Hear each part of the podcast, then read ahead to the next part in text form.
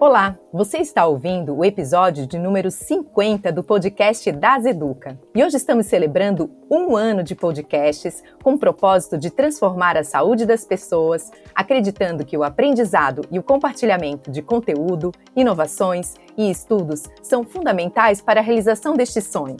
Acesse nosso site daseduca.com.br e conheça a nossa programação. Você pode enviar um e-mail com suas dúvidas e sugestões para dasa.educa@dasa.com.br. Queremos ouvir você para que juntos possamos construir um novo canal com o propósito de gerar e fomentar conhecimento para o setor de saúde. Eu sou a doutora Aline Guimarães e você está ouvindo o podcast Das Educa.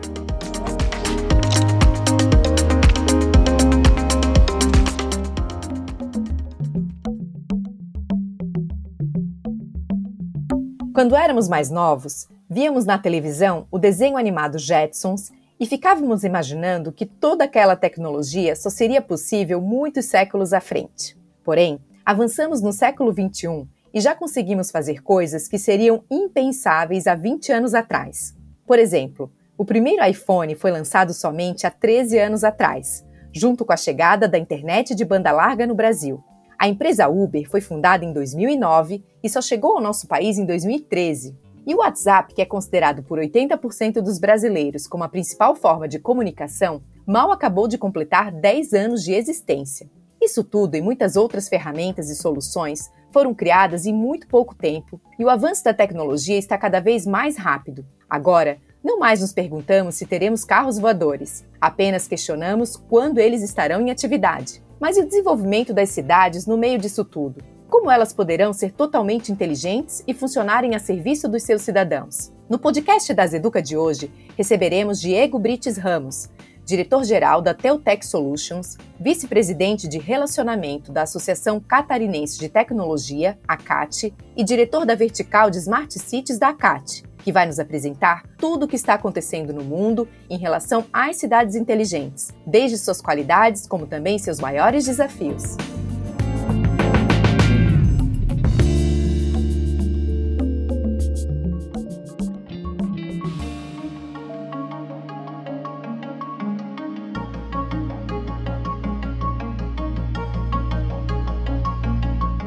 Seja muito bem-vindo, Diego. Bom, é, esse tema é um pouco abrangente, né, Diego? Então eu queria começar já bem do básico, para quem está nos ouvindo ter uma compreensão boa de tudo. Qual que é o conceito de uma cidade inteligente? Bom, boa tarde a todos, boa tarde, doutora Aline, é um prazer enorme estar aqui. Bom, quando a gente fala de, de cidade inteligente, em primeiro lugar é importante entender que a cidade é o, é o conceito real, né, onde de fato nós pisamos. E quando a gente fala de cidade inteligente, ele tem que estar totalmente voltado, o conceito, para, para a melhoria da qualidade de vida do cidadão. Se não for para melhorar a vida do cidadão nas cidades, não faz sentido você falar de cidades inteligentes. Então, são cidades que cuidam do seu verde, são cidades que gerenciam o seu lixo, cidades que estimulam o empreendedorismo como motor de desenvolvimento econômico, cidades que repensam o uso dos seus carros e, especialmente, também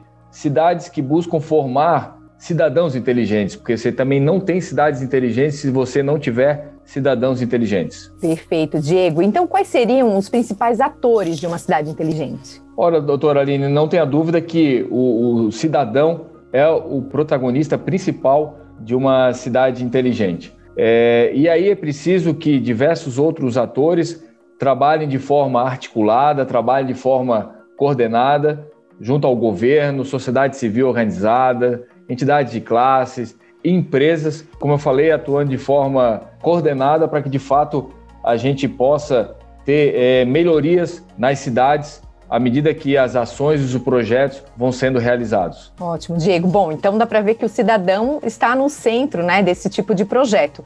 Como que as cidades estão sendo montadas para serem proativas e até responsivas em relação às necessidades dos cidadãos? Certo. É, eu diria como que as cidades deveriam, né, porque realmente a gente tem, especialmente aqui no Brasil, um grande caminho a, a ser perseguido. Eu vou dar o um exemplo aqui da, da cidade. Outro dia, eu, na verdade, eu fui contactado por uma startup de Israel em que é, eles mudam totalmente o mindset da compreensão como a gente tem, como lidamos com a infraestrutura de uma cidade. Quando a gente vai pensar em mobilidade urbana, geralmente um gestor público ele primeiro vai pensar naquelas grandes obras de infraestrutura. Vamos construir mais uma rodovia, vamos construir mais é, uma ponte, mais um viaduto. E essa é, startup de Israel, ela traz a seguinte é, solução: o cidadão ser recompensado à medida que ele possa, no seu trajeto para o trabalho, por exemplo, utilizar um horário fora né, do pico, é, fora do rush da, do trânsito, é, ele possa utilizar uma rota alternativa, mesmo que seja um pouco mais longa, mas que possa a, ajudar no tráfego da cidade. Então, eu, eu costumo dizer que também para você ter uma cidade inteligente, você precisa ter gestores que tenham esse, esse mindset de, de cidades inteligentes, que possam trabalhar com a, com a digitalização dos serviços oferecidos a, a, aos cidadãos, de forma a facilitar a sua vida no dia a dia. Outro exemplo que eu trago, recentemente fui renovar minha, minha carteira de motorista, eu precisei ir três vezes de forma presencial no Detran. Uma para tirar foto, outra eu fui para fazer exame médico e a outra para é, retirar minha carteira de habilitação. Será que eu precisaria três vezes? Então, isso é, é dificultar, né? Isso não é ser uma cidade inteligente. Excelente. Bom, já, já comentasses aqui da importância né, da sinergia aí com a gestão pública. Como que fica essa relação da gestão pública com as iniciativas privadas dentro desse modelo de cidades inteligentes? Olha, é, eu pego um paralelo com as empresas. Né? Hoje, com todas essas mudanças ocorrendo numa velocidade cada vez maior, as empresas não conseguem é, inovar sozinhas, não na velocidade que deveriam. Então, as empresas buscam ajuda externa, muitas vezes fazendo parcerias, por exemplo, com startups. Eu entendo que é, isso deve ser algo a ser buscado cada vez mais pelos gestores públicos, essas parcerias com a iniciativa privada, porque certamente eles não vão conseguir fazer tudo sozinho. A gente fala hoje, por exemplo, de uma cidade como uma plataforma, né? uma plataforma de serviços, aonde você consegue integrar nessa plataforma uma diversidade de serviços de muitas empresas, muitas startups, que é, grande parte delas tem soluções para resolver grandes problemas das cidades, mas que não conseguem, muitas vezes, ofertar a sua solução até por entraves burocráticos e até entraves de leis, né? Porque hoje, por exemplo, nós temos uma lei de licitações em que ela especifica basicamente um produto, né? E quando você vai falar de startup, você fala de inovação, né? Você deveria especificar o problema e não o produto. Mas tivemos, inclusive, recentemente, a sanção é, pelo presidente do Marco Legal das Startups, que prevê algumas mudanças nas, na legislação de compras públicas e que a gente vê que, principalmente a médio e longo prazo, uma abertura maior do governo em comprar inovação. Isso vai ser extremamente importante para que ele possa cada vez mudar a forma como é, se gerenciam as cidades. Nossa, excelente, Diego. Bom, outra coisa, Diego, que me chamou a atenção quando estava lendo um pouquinho sobre cidades inteligentes é em relação aos riscos né, que uma cidade inteligente pode apresentar, como a segurança da informação, até uma certa agressão ao meio ambiente, o cuidado com o sigilo dos dados em geral e também a inclusão digital. Como que os projetos de cidades inteligentes estão trabalhando para mitigarem esses possíveis desafios? Olha, essa questão das, do acesso às informações sempre é um tópico é, bastante complexo de, de, se lidar. Né? É fundamental que nesse processo os governos possam prover as informações para os cidadãos e, e as comunidades, né? terem dados abertos em plataformas abertas, até para que a gente possa estimular o empreendedorismo estimular empreendedores que criem, que venham a criar soluções é, para essas cidades. Mas, obviamente, nós temos que tomar cuidado né, com, a, com, a, gestão desses dados. Né, que esses dados, por exemplo, não sejam publicados nomes, é, não seja publicada a localização dos cidadãos. Então, é sempre importante a gente estar aderente às políticas e às leis de proteção de dados. É, mas, de fato, o, hoje, da mesma forma como a gente gerencia as nossas empresas, a gente precisa de dados para gerenciar a, as nossas empresas, os governos também precisam. E o que acontece hoje também dentro de uma, de uma prefeitura, por exemplo, é que você tem silos de informações. Então, são muitas vezes informações que não são cruzadas e não são aproveitadas para uma melhor gestão dos municípios. A gente vê lá fora países que estão bastante adiantados nessa discussão e é certamente é algo que o nosso país precisa evoluir para que a gente possa estimular a criação cada vez mais de cidades inteligentes. Excelente, Diego. E até trazendo aqui um pouquinho para a nossa realidade de Florianópolis, a gente está enfrentando aí a pandemia e a gente observa né, várias alternativas, várias soluções né, de, em relação até à pandemia, nessa questão aí do, do rastreamento, né, de, de aquele, com aquele uso de QR Code. Então, a gente começa a ver que, com certeza, pequenas ações, a gente consegue impactar toda uma população, né, de uma cidade. É muito interessante isso. Depois, quem sabe, tu fale até um pouquinho mais para a gente sobre essas iniciativas. É, e tu sabes que o arquiteto Dietmar Stark fala que não existe uma cidade inteligente com desigualdade, porque não é inteligente que a gente mantenha parte dos cidadãos excluídos, né, dos bens e serviços básicos e de qualidade. Como que essa questão é vista atualmente nos debates acerca do tema cidades inteligentes? Bom, é, é um tema central de, de, de extrema importância, doutora Aline, e eh, eu falava no início, né, a questão de você ter cidade inteligente, é, infelizmente a questão da pandemia, ela, ela embora tenha beneficiado é, alguns setores da economia, mas a gente sabe que é, o gap social ele tende a ficar ainda maior. Eu, eu costumo dar como exemplo, um, um exemplo da, meu próprio, que quando começou a, a pandemia, logo na primeira semana, eu consegui disponibilizar um notebook para minha filha, é, liguei para a operadora de celular, é, desculpa, de, de, internet, fizemos um upgrade na, na internet, mas isso a gente sabe que, infelizmente, é uma realidade da minoria da população brasileira. A, a grande maioria, infelizmente, não tem esse tipo de, de acesso, o que acaba, é, no, no, mundo cada vez mais digital, criando um gap social é, cada vez maior. Então, de fato, é, é necessário que se existam políticas públicas, por exemplo, para baratear né, o custo da internet, para que é, haja algum tipo de estímulo para levar a internet a lugares onde as empresas privadas muitas vezes não têm interesse em, em explorar. E a internet hoje é um, um bem, é, como é uma energia elétrica, como é, é uma água. Né? Hoje não adianta você ter uma série de serviços digitais se grande parte da população não vai ter sequer a oportunidade de acessá-los. Excelente, Diego. E agora vamos falar um pouquinho desse cenário no Brasil, né? Hoje a gente já tem Florianópolis, que é a nossa cidade natal, já se destacando como um polo de inovação e tecnologia aqui no nosso país. É, a gente já observa, né, esse avanço né, desse conceito aqui pelo Sul e muito provavelmente é, em vários outros pontos do país.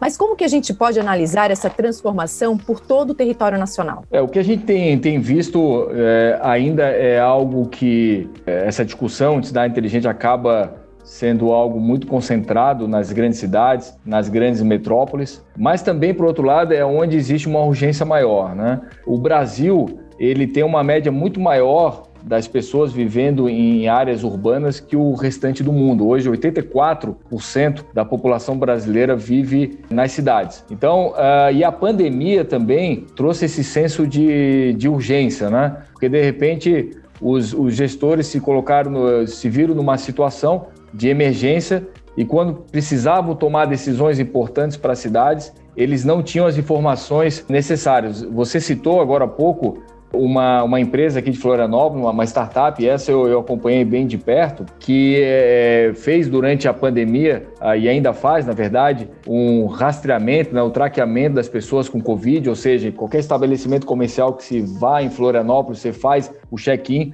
justamente para que a prefeitura possa monitorar depois, caso essa pessoa tenha sido contaminada pelo vírus, possa avisar os demais que estiveram durante um determinado período dentro daquele estabelecimento. E essa empresa, doutora Aline, ela foi inclusive criada aqui dentro do, do nosso ecossistema de inovação aqui de, de Florianópolis e ela participou e foi incentivada, inclusive financeiramente, por um dos programas da, da prefeitura de voltados para a inovação. Então, como eu falava anteriormente, é, você é, precisa buscar essas parcerias cada vez mais, mas tem que estimular, né? É, é, o, a gente tem que criar essa ponte entre o setor público e o setor privado. Em função disso, também, durante a pandemia, aqui na CAT, a, a qual estou como é, diretor da, da Vertical de Cidades Inteligentes, nós criamos essa vertical para justamente poder criar conexões cada vez maiores é, junto à, à, prefeitura. Lançamos um programa também chamado Living Lab,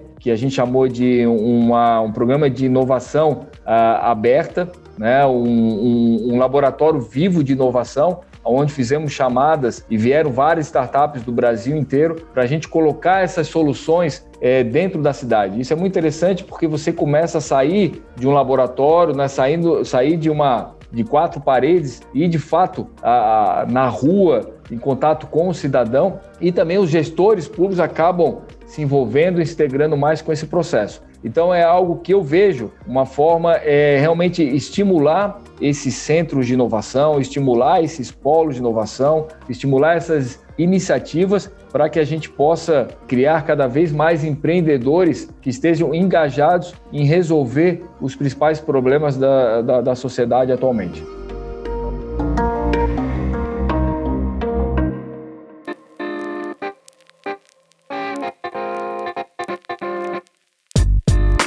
A história das cidades inteligentes começa nos anos 70, na cidade de Los Angeles, onde um projeto de coleta de dados urbanos foi criado. A ideia era utilizar a computação para analisar detalhes geográficos e demográficos da cidade para ajudar as decisões do prefeito em prol dos seus cidadãos. A cidade queria ser o símbolo internacional de futurismo e inovação, além de ser a capital mundial do entretenimento com o mundo de Hollywood que dominava salas de cinema do mundo inteiro. De lá para cá, muita coisa evoluiu e Los Angeles realmente se tornou um modelo para o mundo. Mas foi somente em 2005 que novos passos foram dados, quando grandes empresas como Cisco e IBM resolveram começar suas pesquisas na área, sendo seguidas por diversas outras empresas e países. No futuro, as Smart Cities serão grandes responsáveis pela qualidade de vida e organização dos seus cidadãos.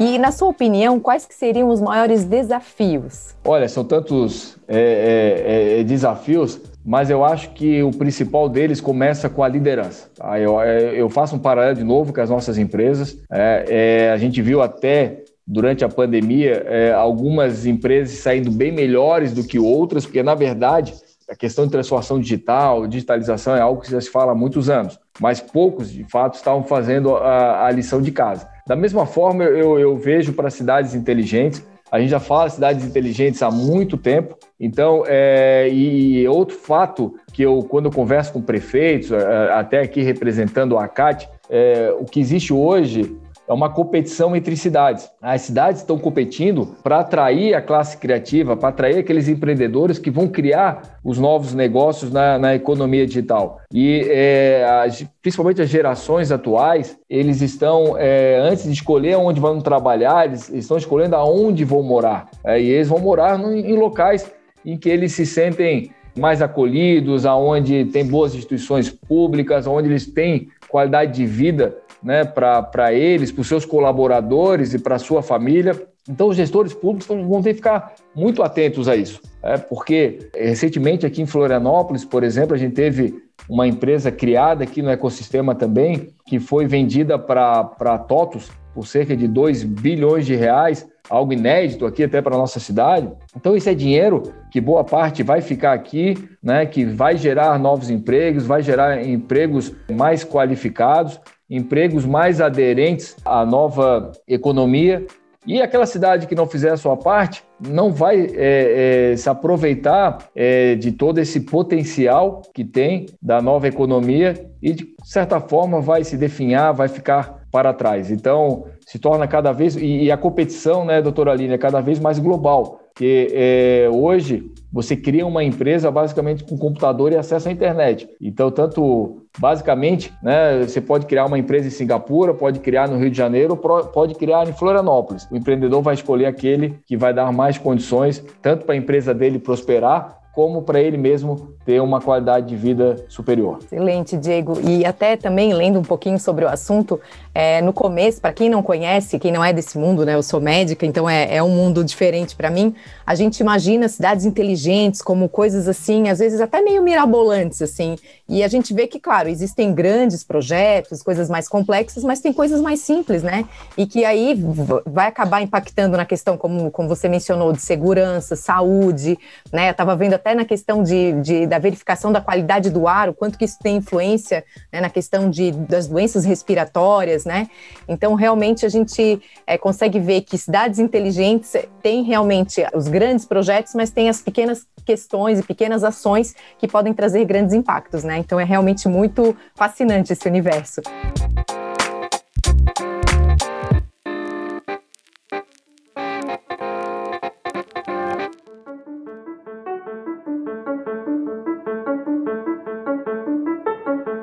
E agora, para fechar, Diego, eu queria saber como que a pandemia influenciou no avanço ou não da implementação desse conceito de cidades inteligentes. Eu ah, entendo que a, a, quando a gente fala de cidade inteligente também a gente fala muito de governo digital, é, é, esse mindset de cidade inteligente que eu comentei agora há pouco, não tenha dúvida que acabou que eh, os governantes se interessaram mais pelo assunto, até porque se viram um tanto perdidos durante a pandemia e olharam um pouco mais de atenção ao setor. Eu falo tecnologia naturalmente porque é o setor da, da onde eu, eu venho, porque obviamente a gente sabe que cidade inteligente não é apenas tecnologia, tecnologia sempre acaba sendo o meio, mas que ela consegue resolver grandes problemas das cidades. É, um exemplo que eu gosto muito de dar é o próprio exemplo do Waze, né? Hoje, quem mora numa grande metrópole como São Paulo não sai de casa sem acessar o Waze. Isso, na ponta, ajuda não só a questão da mobilidade, como também é, o meio ambiente. Então, é, e também se não fosse a tecnologia, durante a pandemia, é, os prefeitos não estariam fazendo suas reuniões de, de colegiado ou fazendo reuniões com o Ministério é, é, da Saúde, a Justiça não estaria funcionando. Então, é, eles ficaram um pouco mais amigáveis, mas confesso que existe ainda um grande caminho a, a, a, ser percorrido. Não é problema de tecnologia. A tecnologia está cada vez mais acessível. Quando a gente fala hoje de tecnologia como cloud, por exemplo, é, você consegue é, colocar da noite para o dia um serviço dentro de uma, de uma prefeitura, enquanto antes você tinha que comprar grandes bancos de dados, isso aí tinha que licitar, demorava é, muito tempo. Então, acho que falta de fato bastante iniciativa né? e, de novo, né, buscar essa aproximação, porque muita startup encontra muita dificuldade, muita barreira quando é, busca fornecer alguma solução para o poder público. E só para finalizar, eu gosto de dar outro exemplo, e você está coberta de razão, doutora Aline, que foi-se o tempo de pensar nas cidades inteligentes como grandes parcerias públicos e privadas. Elas são importantes, não tenha, não tenha dúvida, né? mas a gente sabe que, no, especialmente no Brasil, essas parcerias são tanto complexas, especialmente por levarem muito tempo, e muitas vezes os gestores não se interessam né? quando é, não é algo que possa dar um resultado mais imediato. E outro dia eu estava conversando com prefeito que estava reclamando: ah, nós não, não temos dinheiro para investir na infraestrutura de conectividade, né? Que falava de levar banda larga para mais gente. E aí a gente trouxe uma startup que justamente ela apresentava para o prefeito um diagnóstico que ele nunca tinha visto. Olha, prefeito, aqui na área de merenda escolar, por exemplo, você tem a oportunidade de economizar 2 milhões de reais, porque a gente pegou uma prefeitura do mesmo tamanho da sua, né? E viu que eles pagam tantos por cento abaixo. Aqui nessa outra área, você então, prefeito, basta realmente é, é, é, você agir né, e ver onde que, que tem é, gastos aí acima do que é a, a, média de mercado e que você vai conseguir economizar recursos e poder investir em diversas outras iniciativas. Então, a tecnologia não é o problema. Eu acho que no final do dia, tudo está relacionado à, à visão do gestor e à iniciativa e à ação. Ah, excelente, Diego, foi muito bom. Teus esclarecimentos foram excelentes. E a gente fica aqui torcendo, né, para que